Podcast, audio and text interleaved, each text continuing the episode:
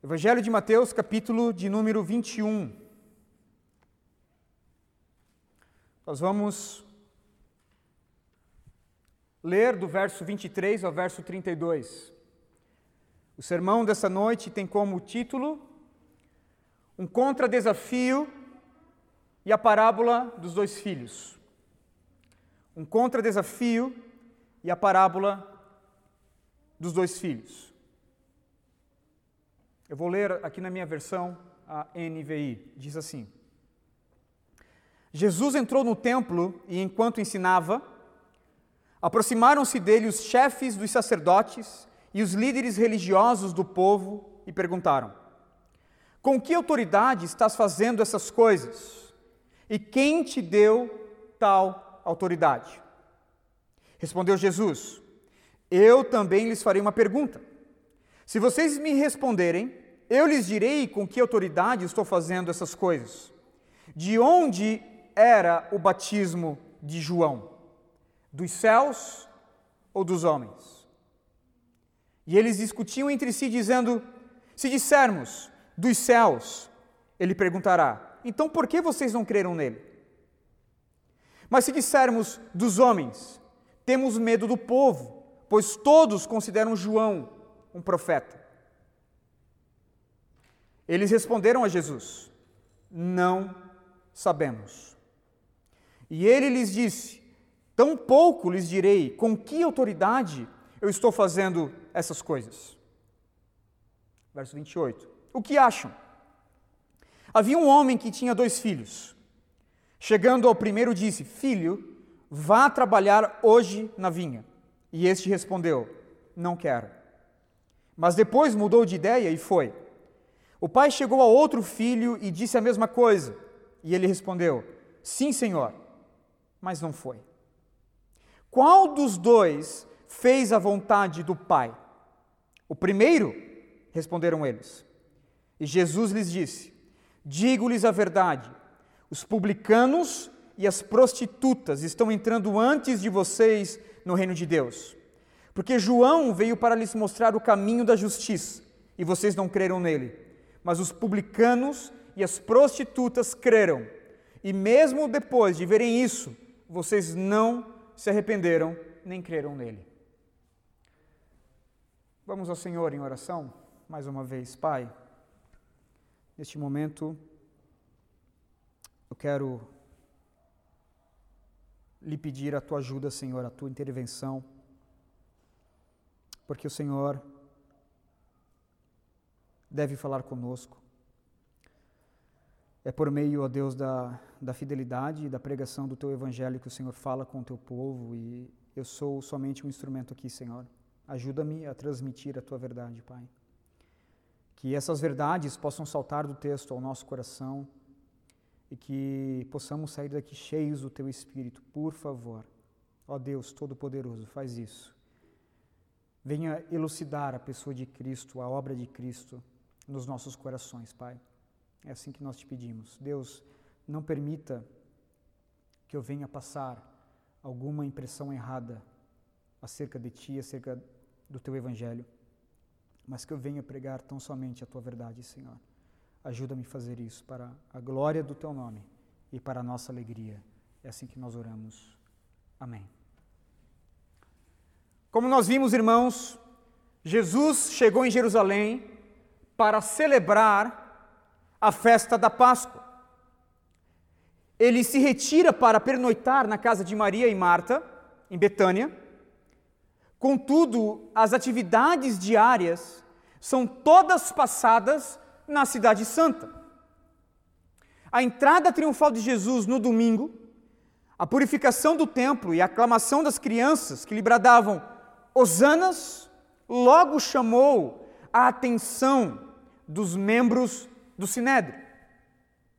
Não se falava outra coisa na cidade de Jerusalém, senão que Jesus de Nazaré, o milagreiro da Galileia, virou as mesas dos cambistas e atrapalhou os lucros dos sacerdotes do templo. Todos estão surpresos com aquela atitude de Jesus, com aquela ação de Jesus. principalmente os sacerdotes, principalmente os escribas, os anciãos do povo. Ora, irmãos, não eram estes os principais ali beneficiários de todo o comércio nos átrios do templo do Senhor? Não eram eles, irmãos, que haviam enriquecido licitamente, fazendo da casa do Senhor um covil de ladrões, um mercado público? De fato, esses homens estão irados com Jesus. Jesus os envergonhou publicamente de, diante da multidão que se reunia ali naquela grande festa para, né, que estava antecipando ali a festa da Páscoa. Os seus pecados foram expostos de maneira violenta por Jesus. Como nós vimos, eles eram um retrato fiel da figueira estéril do verso 19 do capítulo 21. Eles tinham uma aparência de piedade, mas eles eram maus, corruptos, eles eram ladrões, eles eram como verdadeiros sepulcros caiados, bonitos e piedosos por fora, mas vazios e ocos por dentro.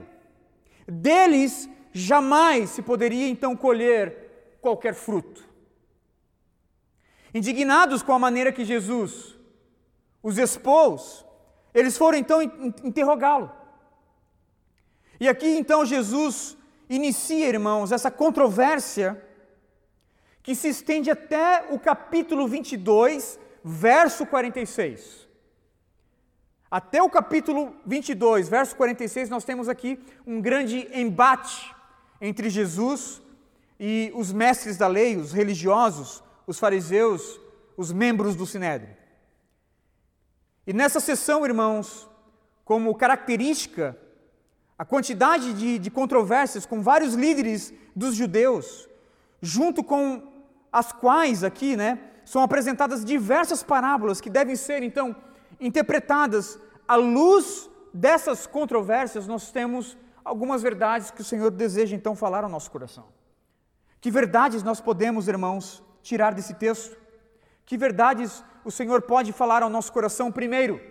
Primeira verdade: Jesus expõe a conveniência ignorante. Jesus expõe a inconveniente ignorância. Do verso 23 ao verso de número 27.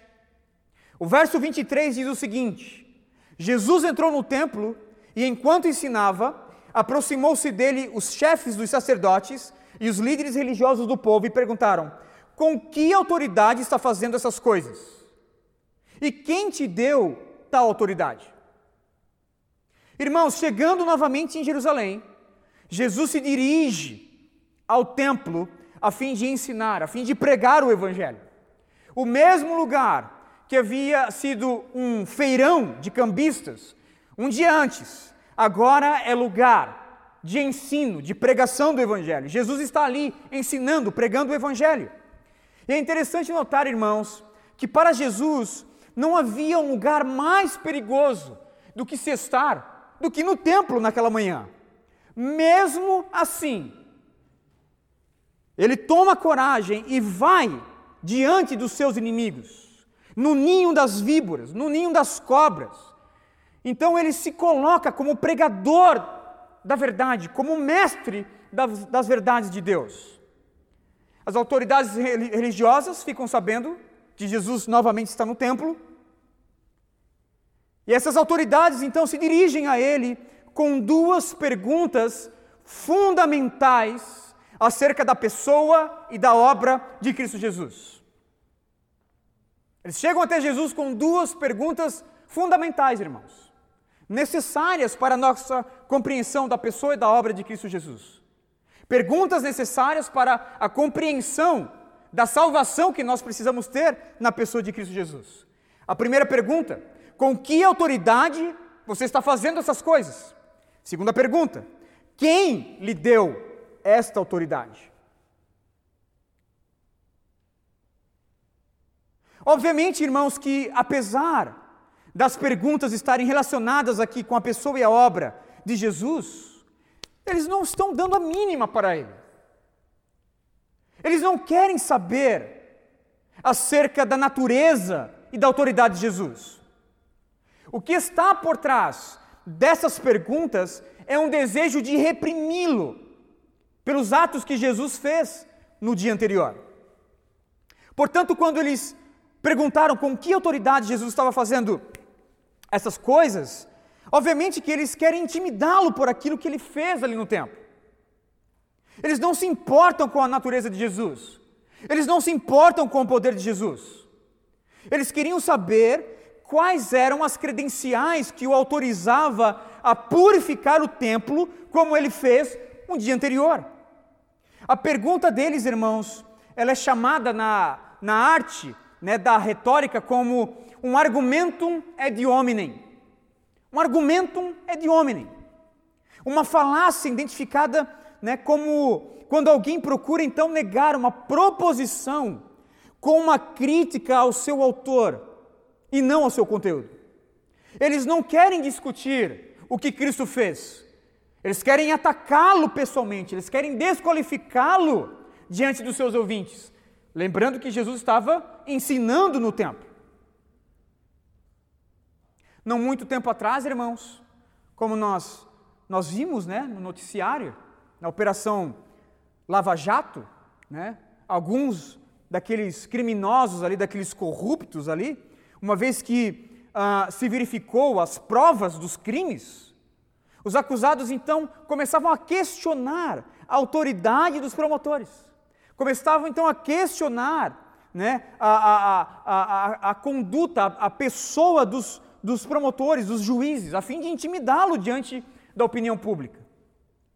É parecido, irmãos, com o que está acontecendo aqui nesse texto. Os líderes religiosos foram pegos com a mão na massa, em flagrante. Só os resta agora, né, expor Jesus, questionar a autoridade de Jesus publicamente. Em outras palavras, eles estão perguntando: quem é você para fazer isso? Quem é você que entra em triunfo, ovacionado ali pela multidão? Quem é você que se dirige até o templo para espantar os nossos inquilinos, os nossos cambistas? Ora, irmãos, se eles tivessem considerado os inúmeros milagres de Jesus, a mensagem de Cristo Jesus, a mensagem do Evangelho, eles não precisariam ter feito essas, essas perguntas. Por isso, Jesus não estava aqui nem um pouco disposto a, a lhes dar alguma resposta direta. Antes, Jesus faz um contra-desafio. Ele vira a mesa. Jesus respondeu a esses homens com uma outra pergunta que os colocava então num, num melindroso dilema. Jesus respondeu, verso 24 e verso 25.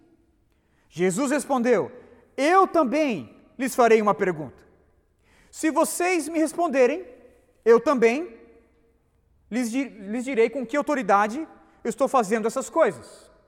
A pergunta é: de onde vem o batismo de João? De onde vem o ministério de João Batista? Vem dos céus ou vem dos homens? Tem o aval de Deus, foi um ministério levantado por Deus, de fato ele é um profeta, ou ele vem dos homens? Ou ele é mais um falso profeta?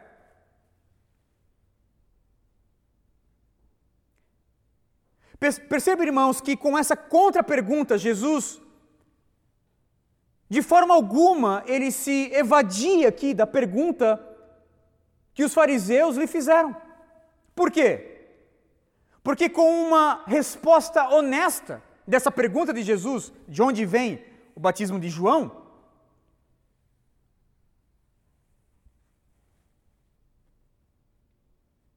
de forma inequivocadamente, eles teriam então a sua, a sua dúvida suprida. João, irmãos, foi o último dos profetas do Antigo Testamento. E como Jesus, João se tornou popular e admirado pelas massas. O ministério de João Batista tinha como cunho preparar a chegada do Messias. A conduta de João o poder da sua mensagem teve então um grande impacto em todo Israel. Inclusive, irmãos, depois que Herodes prendeu João, João Batista, por ele condenar o, o, o seu casamento né, com a mulher do seu irmão Filipe, com Herodias, o rei Herodes né, até hesitou por um longo tempo executar João. Por quê? Porque o povo o considerava um grande profeta. Mateus capítulo 14, verso 3 ao verso 5. Ele, ele, ele hesita em mexer com João, em executar João. E a pergunta é: por que, que esses homens então estavam encurralados, irmãos, por essa contra-pergunta de Jesus? Ora, João Batista, o próprio João Batista disse que Jesus era maior do que ele. Em seu batismo, João proclamou Jesus como sendo superior a ele, que o seu ministério era superior, que ele não tinha autoridade nem para desamarrar os cadarços das sandálias de Jesus. Foi João Batista que o, o considerou, que o proclamou como o Cordeiro Santo de Deus, que tira o pecado do mundo. Portanto, irmãos, o batismo de João era para o arrependimento. Ele mesmo disse isso. O meu batismo é para o arrependimento. Mas está chegando um que vai batizar com o Espírito Santo e com fogo. Portanto, Jesus aqui ele é infinitamente maior do que o próprio João Batista.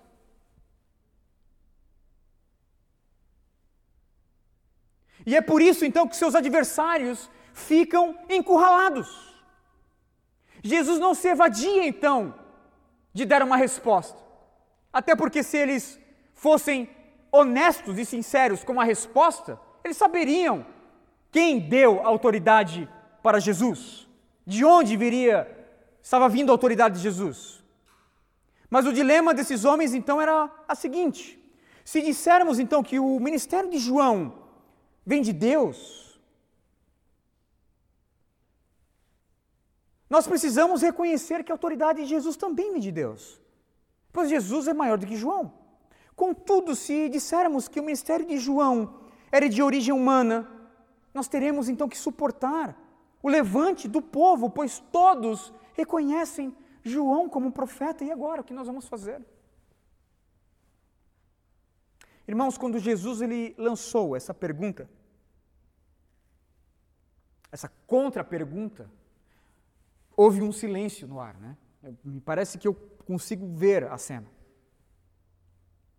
Diz o texto que eles pensaram e eles chegaram então numa resposta cuja natureza dessa resposta ela é completamente ignorante, irmãos, e conveniente para o momento.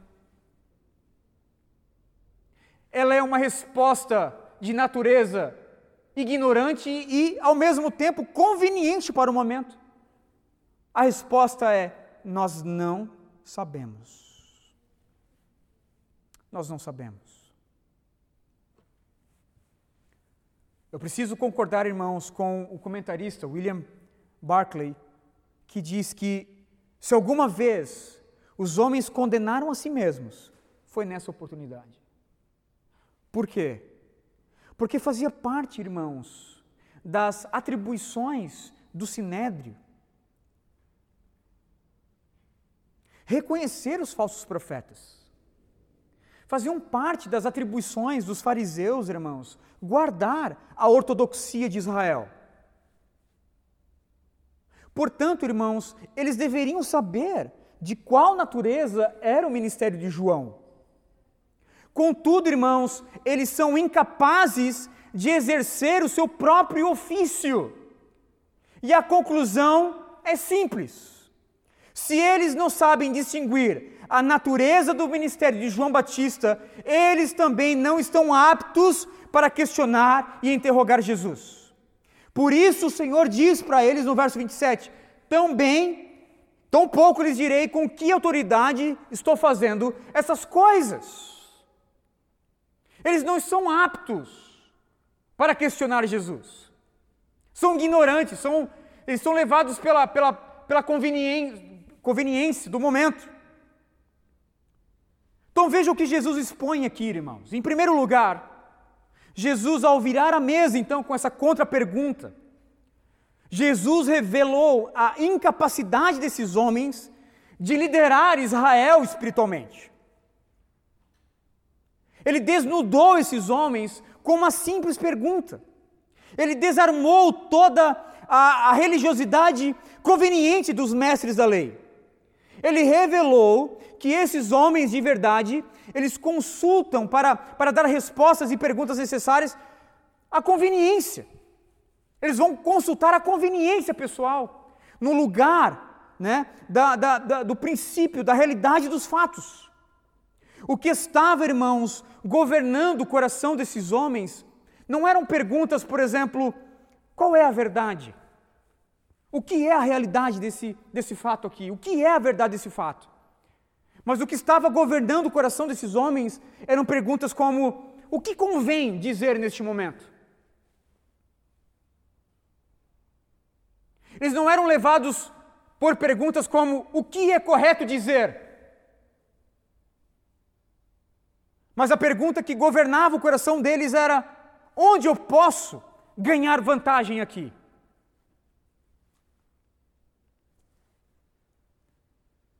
E aí então, irmãos, como Jesus encurralou esses homens, eles responderam: Nós não sabemos.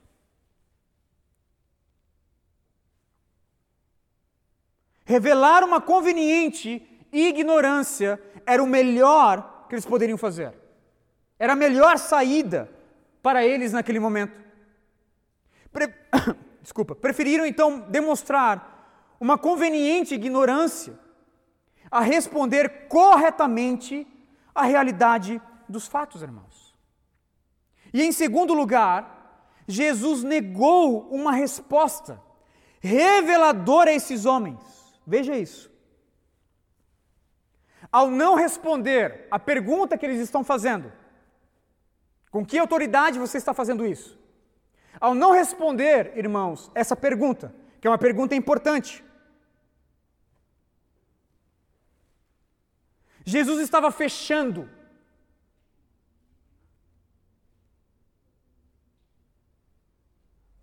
A salvação para esses homens.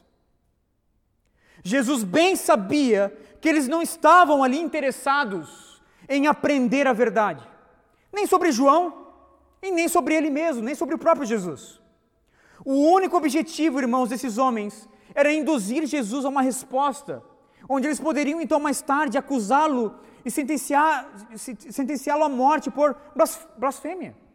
Como eles já estavam conspirando, João capítulo 5, lá no começo do Evangelho de João, capítulo 5, eles já começam a armar isso.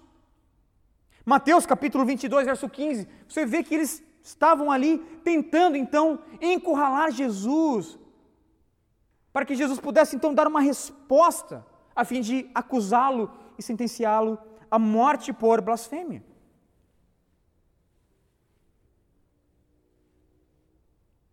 Portanto, esses líderes religiosos, continuamente, irmãos, eles rejeitavam a luz de Cristo Jesus. Resistiam à mensagem do Evangelho da própria boca de Jesus. E o que Jesus faz, irmãos? Ele simplesmente nega a palavra que poderia fisgá-los para a salvação.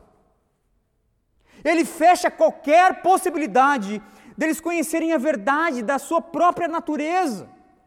Jesus não tem mais nada a dizer a esses homens a não ser palavras de advertência, palavras de condenação.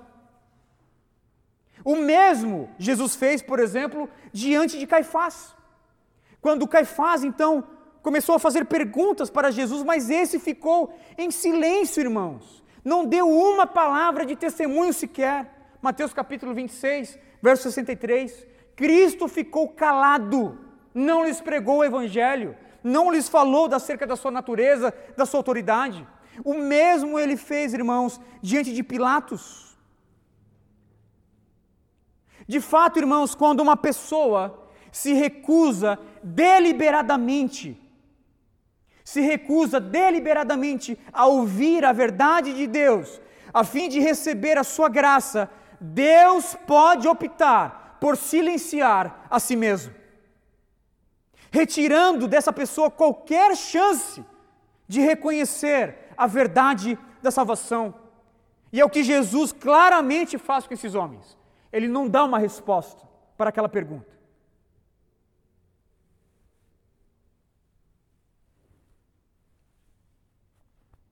Portanto, irmãos, Jesus aqui ele expõe essa inconveniente ignorância desses homens.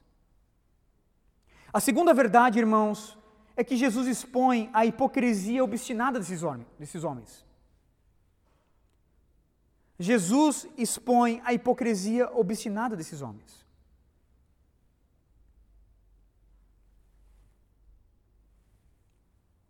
E não somente isso, mas também revela o próprio fim, o triste fim de todos aqueles que deliberadamente se opõem à vontade de Deus Pai. Como ele faz isso? Contando uma simples parábola. A parábola, irmãos, que ela é encontrada somente aqui. É uma parábola de Mateus, unicamente do Evangelho de Mateus. A parábola conhecida como a parábola dos dois filhos.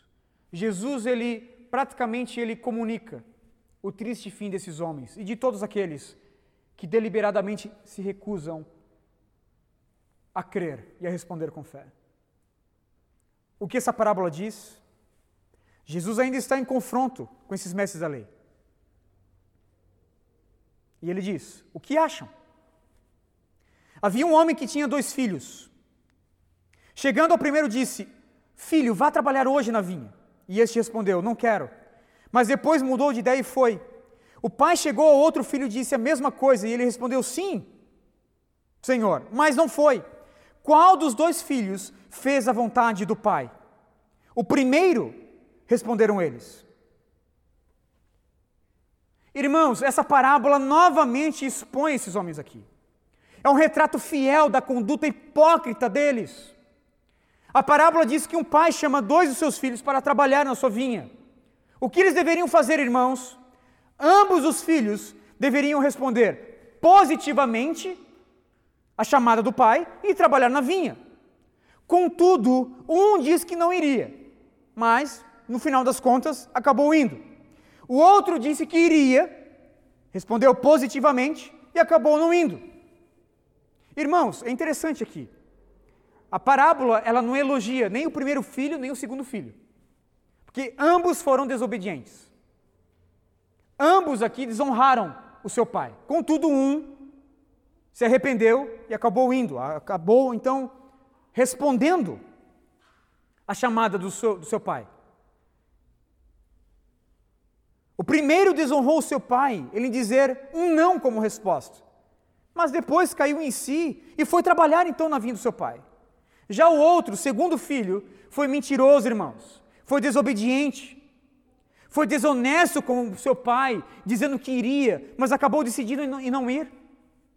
Este prontamente respondeu positivamente, mas por fim, irmãos, não foi.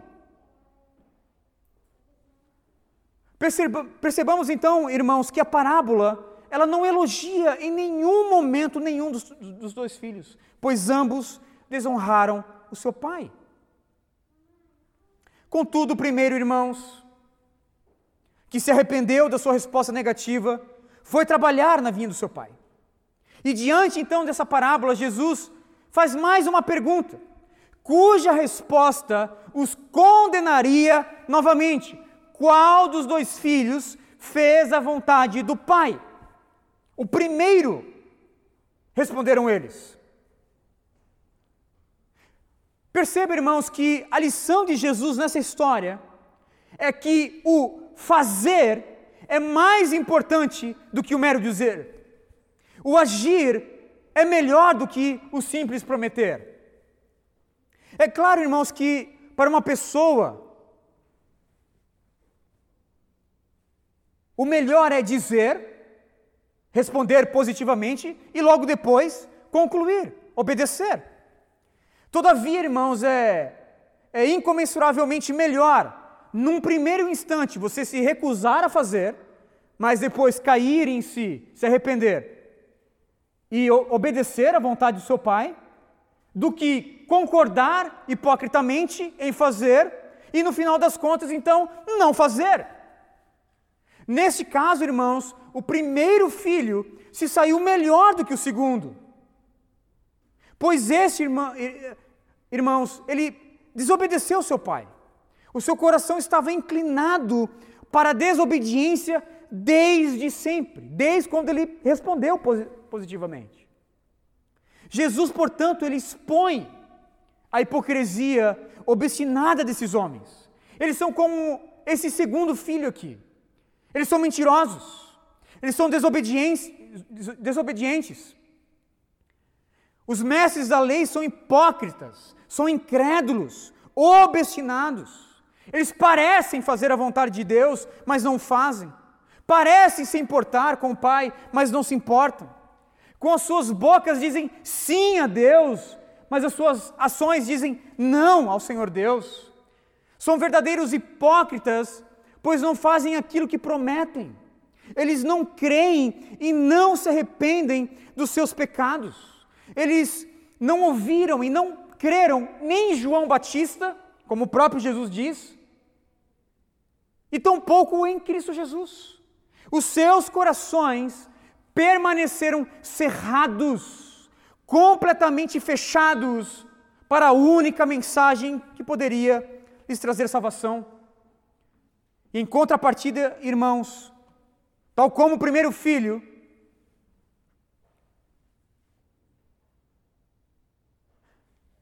há outros que dizem não num primeiro momento à vontade do Pai, mas acabam então se arrependendo no percurso da sua vida. Verso 31 e verso 32. Digo-lhes a verdade: os publicanos e as prostitutas estão entrando antes de vocês no reino de Deus, porque João veio para lhes mostrar o caminho da justiça e vocês não creram nele. Mas os publicanos e as prostitutas creram, e mesmo depois de verem isso, vocês não se arrependeram e não creram nele. Irmãos, que coisa maravilhosa nós temos aqui agora. Porque se Cristo silencia a sua revelação para os incrédulos, para os incrédulos obstinados, por um outro lado, para outros que creem, para outros que se arrependem, Jesus abre as portas do reino dos céus. Jesus afirmou que as prostitutas, irmãos, os publicanos estavam entrando antes do que esses homens no reino dos céus. Veja uma verdade aqui, irmãos. Deus salva pecadores. Deus salva os mais marginalizados da sociedade. Deus salva os publicanos, isto é, aqueles cobradores de impostos, homens que eram geralmente corruptos, que trabalhavam ali para uma nação opressora, cobrando altos tributos. Deus salva prostitutas, irmãos, mulheres de uma moral duvidosa, que rodam a bolsinha nas esquinas das cidades. É isso que Jesus está dizendo aqui. Essas pessoas, prostitutas, publicanos, pecadores vis, cruéis, ouvem a mensagem do Evangelho creem na mensagem do Evangelho, se arrependem na mensagem do Evangelho e são salvos, são perdoados. A justificação alcançou, irmãos, o coração de publicanos, de prostitutas. Jesus era amigo dessas pessoas, lhes pregando o Evangelho, trazendo salvação, trazendo perdão dos céus. Ó oh, irmãos, por meio do sacrifício bendito de Cristo Jesus, os pecados mais baixos, aqueles que por nós são marginalizados como se fossem menos aceitáveis para Deus do que outros, são todos eles depositados em Cristo Jesus, a fim de que a justiça de Cristo Jesus caia sobre o pecador. Como isso acontece? Por meio da fé e do arrependimento, irmãos. Deus salva pecadores, e assim ele fez na cruz do Calvário. O pagamento foi total das nossas dívidas. O pagamento foi exaurido, irmãos. Foi consumado, o preço foi pago. De fato, irmãos, todos os nossos pecados, todos os pecados daqueles que creem, se arrependem, já foram perdoados de uma vez por todas em Cristo Jesus. Não importa se a pessoa é um cobrador de impostos, um publicano, uma prostituta que vive na casa da luz vermelha. Se Cristo entrar, Cristo salva, Cristo perdoa, Cristo justifica e Cristo leva para o céu. Ele abre a porta dos céus para essas pessoas. Ele abre a porta dos céus. A sua graça alcança, a sua graça traz essas pessoas para o seu reino. Duas aplicações para nós, irmãos. Primeiro, cuidado com a conveniência da religião. Não se engane. Conhecer Jesus religiosamente, pertencer a uma igreja local que defende as doutrinas da graça, que defende o calvinismo, postular que é crente, postular que é evangélico, postular que é reformado, postular que é calvinista, não significa que a pessoa é salva verdadeiramente.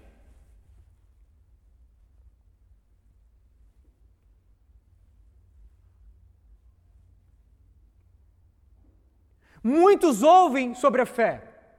Muitos conhecem as doutrinas da graça de forma sistemática, mas nunca trouxeram isso, internalizaram isso, encarnaram essas verdades.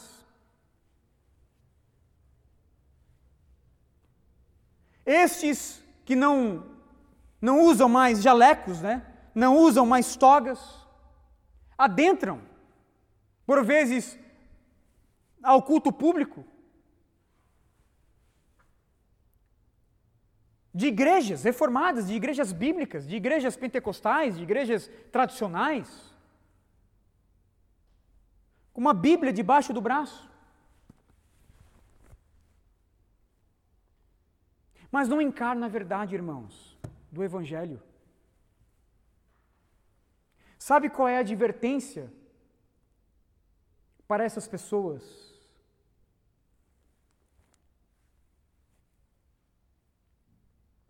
Abra comigo, por favor, em Hebreus, capítulo de número 2.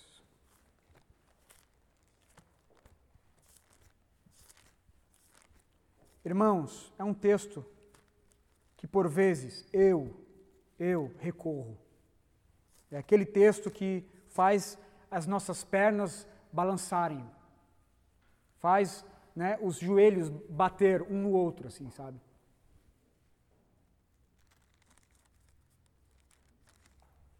Hebreus capítulo de número 2. Por isso, veja, há uma conjunção aqui. Por isso, o que, ele disse no capítulo 1? Um? Ele exaltou a pessoa de Cristo. Ele exaltou a pessoa de Cristo. Ele disse que Cristo é o herdeiro de todas as coisas.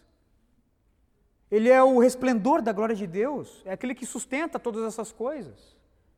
Cristo é a a pessoa bendita da triunidade santa, que comunicou a salvação, que andou com pecadores.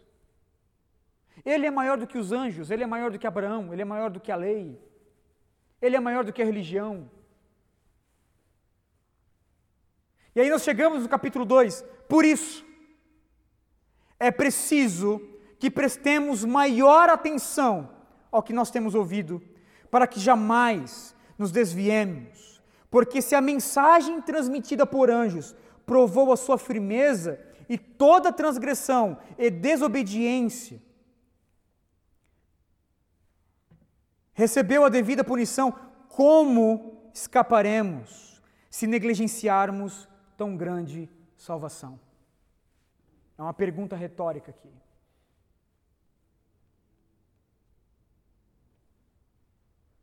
Como você pode escapar como eu posso escapar se eu negligenciar tão grande salvação? Era exatamente isso que os mestres da lei estavam fazendo. Como você pode se salvar, meu irmão? Como você pode escapar? Não há possibilidade, não há como. Há uma pergunta retórica. Não há salvação fora de Cristo. Ele é a única salvação. A sua graça é a única esperança, é o único antídoto, é a única vacina.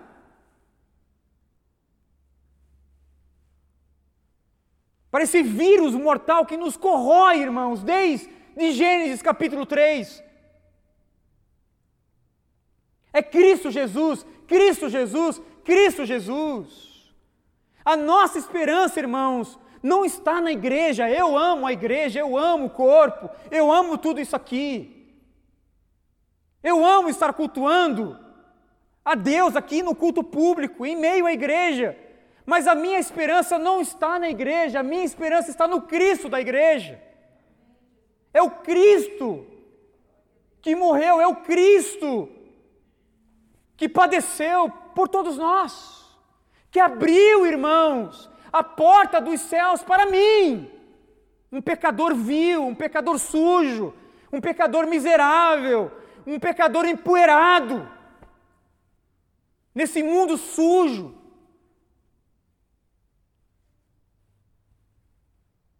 Qual é a nossa resposta para com isso? Ouvir a mensagem do Evangelho, crer na mensagem do Evangelho e se arrepender. Você não precisa fazer nada. Não use uma ignorância né, é, conveniente. Ah, eu não sei. Eu não sei. Eu não sei qual é o Jesus, né? o Jesus certo. Eu não vou para a igreja, né? eu, não, eu não ouço a mensagem do Evangelho, eu não recebo a mensagem do Evangelho, porque eu não sei qual é a, a igreja certa, né? Tem tantas. Tem a Assembleia, tem a Presteriana, tem a Batista, tem tantas outras. Eu não vou, Irmãos, nós não podemos mais cair nessa conversa para boi dormir, onde as pessoas não, não vêm ah, para a mensagem do Evangelho, não estão aqui conosco ouvindo a mensagem do Evangelho, porque elas veem uma divisão, não sabem qual a igreja que é certa, elas não vêm porque elas odeiam a Cristo Jesus, elas odeiam a Deus, eles amam o mundo, eles amam o mundo. E essas pessoas, por vezes, se apropriam de uma religiosidade. São as piores. Irmãos, como é difícil evangelizar evangélicos. Algumas pessoas aqui sabem.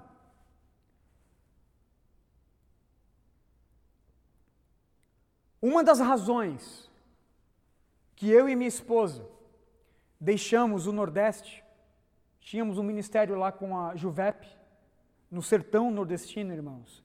É porque eu fazia viagens para cá, para pregar em muitas igrejas aqui. E eu sentava com as pessoas depois e as pessoas não sabiam nada acerca da mensagem do Evangelho. Certa feita, a esposa de um pastor, a esposa de um pastor, Chegou para mim, para o Renan, depois de uma conferência que a gente fez ali no, no Hanover. A esposa do pastor chegou para nós e disse assim: Onde estava a mensagem do Evangelho que eu nunca ouvi? Irmãos, nós pregamos a mensagem do Evangelho. Queda, graça.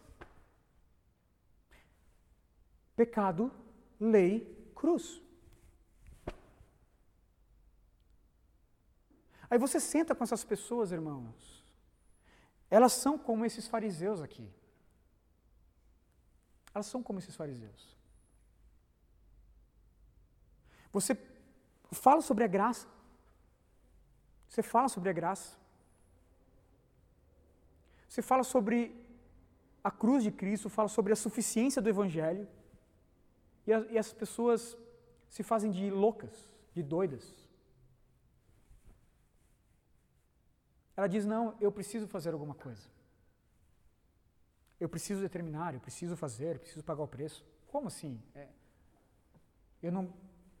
É, foi Deus que, que, que me salva? É Deus que olha para mim e, apesar dos meus pecados, é Deus que me salva ainda assim? Sim. Não. Não. Eu tenho que me santificar, eu tenho que fazer alguma coisa. Sabe o que é isso, irmãos? São essas pessoas que usam essas togas, esses jalecos aí de, né, de mestres da lei, que de lei, do evangelho, não sabem nada. Mas têm os seus olhos fechados, seus ouvidos tapados para uma simples mensagem, irmãos. Para uma simples mensagem. Que o Senhor Deus tenha misericórdia de nós. De nós. Talvez eu estou falando para pessoas nessa noite assim. Talvez eu esteja falando para pessoas assim. Que são membros aqui. Que são membros. Eu não, sim, eu não estou falando. Eu estou olhando para alguns dos irmãos, mas por favor, não se sintam preocupados. Será que é comigo? Não. Estou falando no geral. Talvez eu esteja falando com pessoas que realmente não são convertidas. Ouça a mensagem do Evangelho hoje. Estou pregando agora a mensagem do Evangelho. Creia, creia, creia em Cristo, creia em Cristo.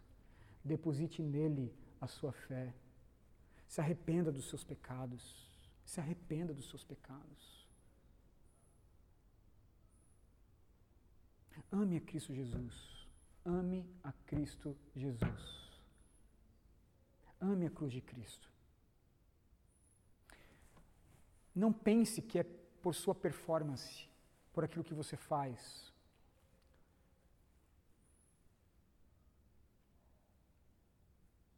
Por aquilo que você é. Pelos documentos de fé que agora você subscreve, Westminster. Não é por isso, irmãos. É unicamente pelo sangue poderoso de Cristo Jesus. Que abre as comportas dos céus para entrar prostitutas e publicanos que nele depositaram sua fé. Sabe o que isso diz ao nosso coração? Talvez eu esteja falando aqui com pessoas que se prostituíram no passado. Talvez eu esteja falando com pessoas que se prostituíram mês passado, na semana passada, não sei. Que pessoas que fizeram algum tipo de falcatrua de corrupção, que se envolveram em esquemas, tal como o dos publicanos, há esperança para você. Há esperança para você. Ouça a mensagem do Evangelho, creia na mensagem do Evangelho e se arrependa dos seus pecados.